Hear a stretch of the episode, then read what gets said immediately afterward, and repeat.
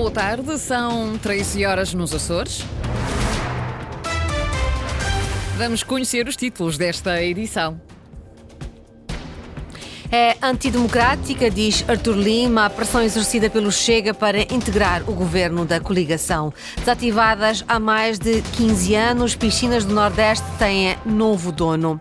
De hoje até 3 de março, há um novo roteiro gastronómico para experimentar. 23 restaurantes preparam menus especiais para destacar os produtos regionais. Máximas, aliás, temperaturas a esta hora. Estamos com 17 graus em Angra, 18 em Ponta de Algada, 19 em Santa Cruz das Flores.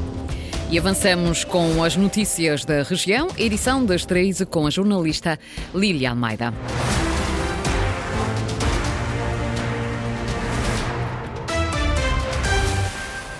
O presidente do CDS-PP diz que é antidemocrática a posição do líder do Chega nos Açores. José Pacheco faz condicionar a aprovação do programa do governo à integração no Executivo e sem CDS e PPM. Questionado esta manhã, Artur Lima condena a atitude do Chega. O ainda vice-presidente não esclarece que pasta irá assumir no futuro Executivo, mas deixa uma certeza. A coligação vai apresentar um governo minoritário. Eduardo Mendes. Um governo de minoria sem acordos além do dos pré-eleitorais. Artur Lima, presidente do CDS e vice-presidente do Executivo, afirma que será assim a proposta apresentada à Assembleia para o próximo governo regional. A Europa tem, eh, em vários países, governos de minoria que governam, não há acordos com ninguém.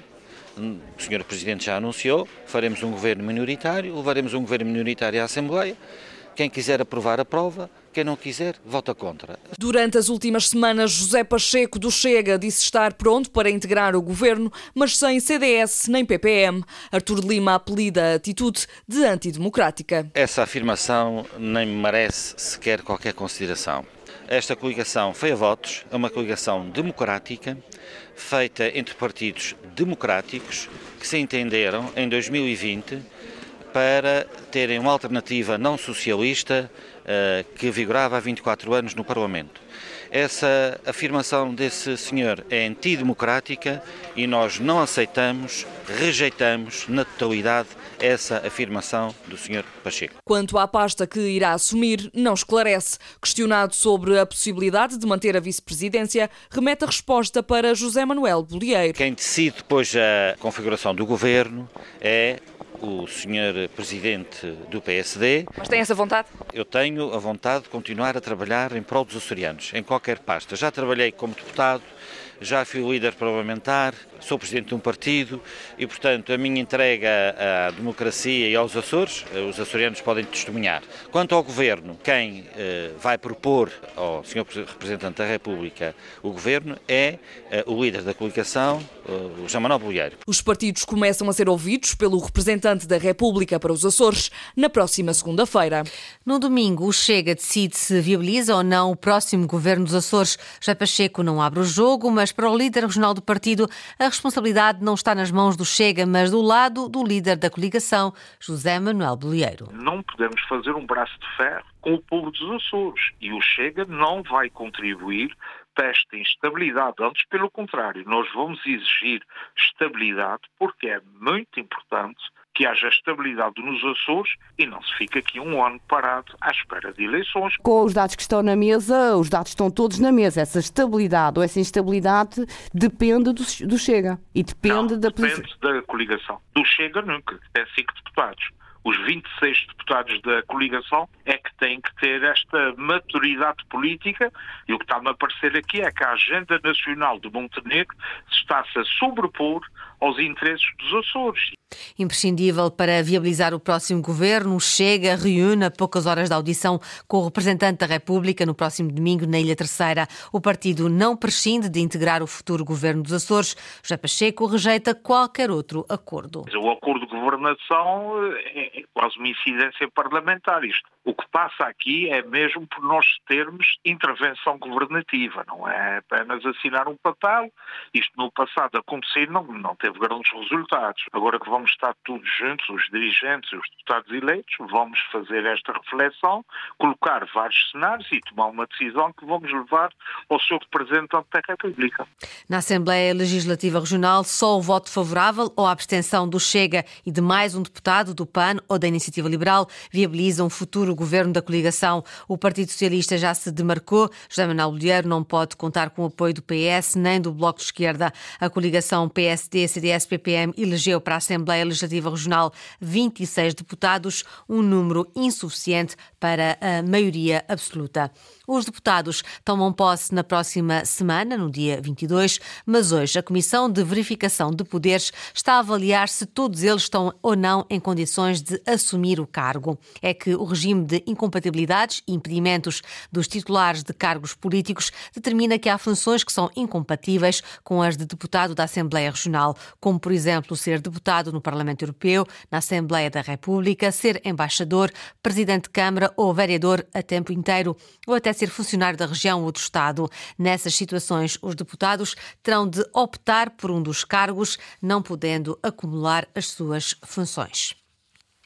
Foram vendidas as piscinas do Nordeste desativadas há vários anos. O empresário da rede de lojas Casa Cheia é o novo proprietário do complexo de piscinas. Ainda não é conhecido qual será a utilização do imóvel, mas o presidente da autarquia acredita que pode trazer muitos benefícios para o Nordeste. Sandra Pimenta. As piscinas do Nordeste têm finalmente novo dono. Segundo o jornal Açoriano Oriental, trata-se do empresário Damião de Medeiros, da rede de lojas Casa Cheia, que adquiriu o complexo à Caixa Geral de Depósitos, proprietária do imóvel, por menos de um milhão de euros.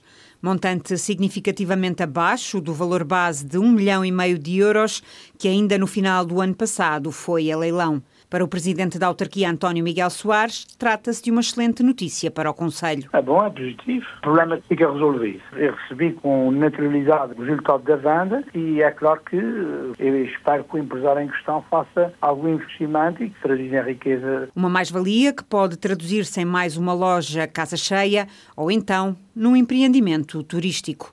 O autarca do Nordeste admite que não sabe qual o futuro do imóvel, mas seja para o que for, deve traduzir-se em mais investimento e postos de trabalho. Não sei porque nunca falei com o senhor nesse sentido. Aliás, essas negociações que foram feitas com grande direito não temos nada a ver com isso.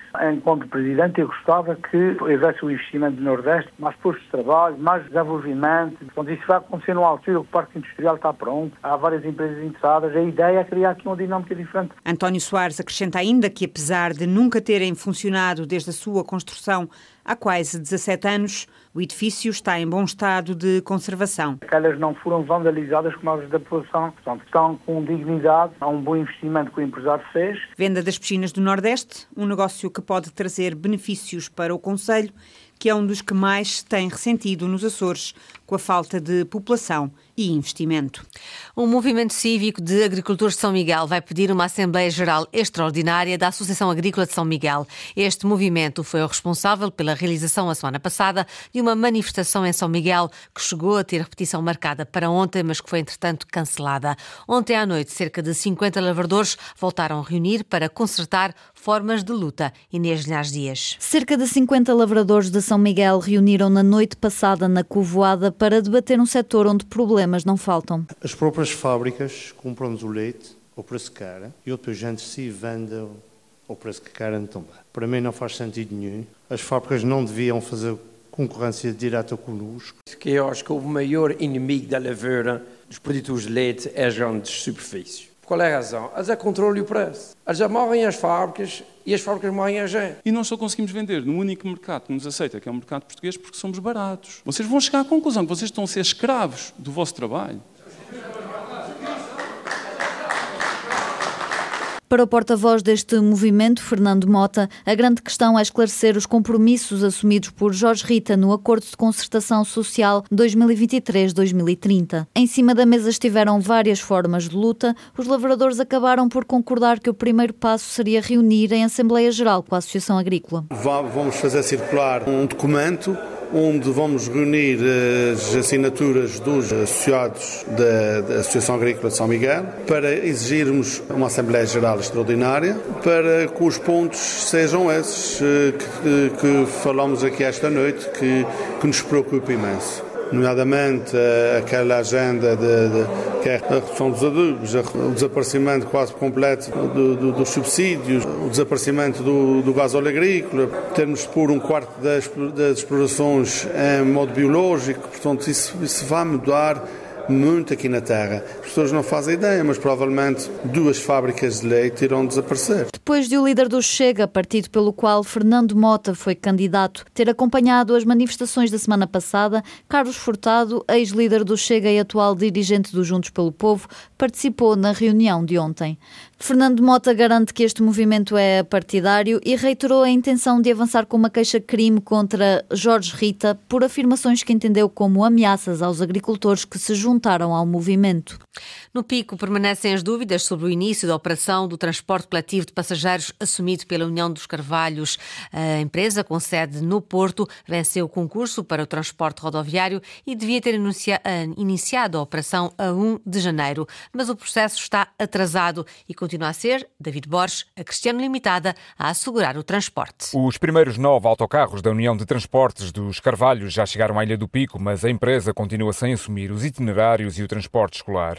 Nas últimas semanas, membros da administração estiveram no pico, onde reuniram com os municípios e auscultaram os condutores da empresa Cristiano Limitada, bem como os passageiros frequentes para perceber quais as necessidades ao nível de itinerários. Nesse âmbito, os responsáveis pela UTC acompanharam algumas das carreiras diárias e ouviram as pessoas para perceber se os horários praticados estão ou não adequados às necessidades. Concluído está também o acordo de transmissão dos funcionários entre a Cristiano Limitada e a UTC, faltando apenas a notificação a partir da próxima semana dos 17 profissionais para se fechar o processo de transferência. Em dúvida continua para já o local onde a empresa irá montar a sua estrutura logística com parque de estacionamento, escritórios e também zonas zona para reparação dos autocarros. Legislativas nacionais, a CDU Açores promete fazer a diferença na bancada da Assembleia da República para resolver os problemas dos açorianos. A candidata pelo Círculo Eleitoral dos Açores, Judite Barros, lamenta as limitações dos partidos que têm representado o arquipélago e a demora da República em resolver os problemas insulares. Ana Leal Pereira. Fazer o que os outros partidos representados na Assembleia da República não têm conseguido é o que promete a candidata da CDU pelo Círculo Eleitoral eleitoral açoriano. Judite Barros diz que é hora de ter respostas às questões relativas aos Açores que se arrastam no tempo. As grandes questões que dependem, por exemplo, da República, até agora não foram respondidas. Não foram respondidas nestes últimos 48 anos e nos últimos dois anos, muito menos. Nós somos umas ilhas que fomos desconhecidas, passamos a esquecidas e, na minha modesta opinião, somos ilhas adiadas. Os nossos representantes, infelizmente, até agora não conseguiram porque estão presos a determinadas agendas partidárias ou governativas que limitam a sua ação. As respostas tardam e em várias áreas. A nível da agricultura, não estamos consignados, não estamos presos a nenhuma lobby ou nenhum grupo económico que nos possa limitar e ditar uma forma de ação que, que favoreça a promoção, por exemplo, da produção regional e da promoção local.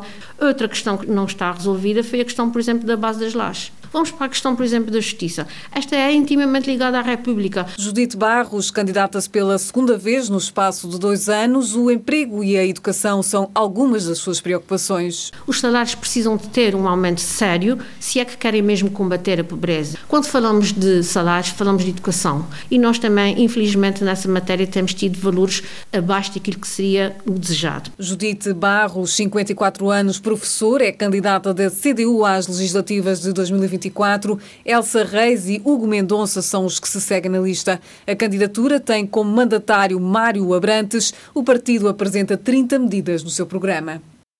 Até 3 de março, 23 restaurantes participam na iniciativa Rota Açores, um roteiro gastronómico que pretende destacar os produtos regionais. Foram elaborados menus diferentes em seis ilhas do arquipélago. Eduardo Mendes. O desafio foi lançado e 23 restaurantes aceitaram participar nesta Rota Açores. Nove ilhas, um arquipélago gastronómico. Os produtos regionais são a rede comum a todos para construir o menu. Criar aqui uma espécie de roteiro gastronómico um, em todas das ilhas dos Açores que pudesse uh, demonstrar identidade específica de cada uma das ilhas em termos gastronómicos, mas o principal objetivo era criar aqui uma espécie de identidade regional da gastronomia açoriana. Uh, partimos do local da ilha dos produtos eh, que são um, típicos daquela ilha, daquela localidade, mas com a intenção de criar uma espécie de rede um, regional de gastronomia, valorizando, lá está, aquilo que é a matéria-prima produzida nos Açores. Eládio Braga, presidente da Associação para a Valorização Económica dos Açores. Os menus podem ir dos 20 aos 45 euros. Conforme depois o segmento e o tipo de restaurante, uns mais tradicionais e típicos, outros mais modernos e contemporâneos, eh, com a obrigatoriedade de ter uma entrada, um prato principal e uma sobremesa com um, eh, produtos típicos, típicos dos Açores. São Miguel, Santa Maria, Terceira, Pico, Faial e Flores integram o roteiro que pode ser descoberto através de uma plataforma online. avia.com.pt barra saboreia, de facto há lá um mapa onde, eh, por grupos do nosso arquipélago, poderão ver em cada uma das ilhas onde é que estão situados através de georreferenciação. Este ano são 23 restaurantes, mas a associação pretende expandir em próximas edições. Os restaurantes são verdadeiros embaixadores do nosso turismo gastronómico. Estão não só a divulgar a atividade do seu restaurante, mas também uh, comprometer-se com aquilo que é a promoção de um turismo um, ehm, que nós queremos uh, gastronómico sustentável nos Açores. Os menus da Rota Açores estarão disponíveis até 3 de março. Menus com sabores inconfundíveis a partir de hoje em 23 restaurantes de seis ilhas. Foram as notícias da região, edição das 13 com Lília Almeida. Notícias em permanência em acores.rtp.pt e também no Facebook da Antena 1 Açores.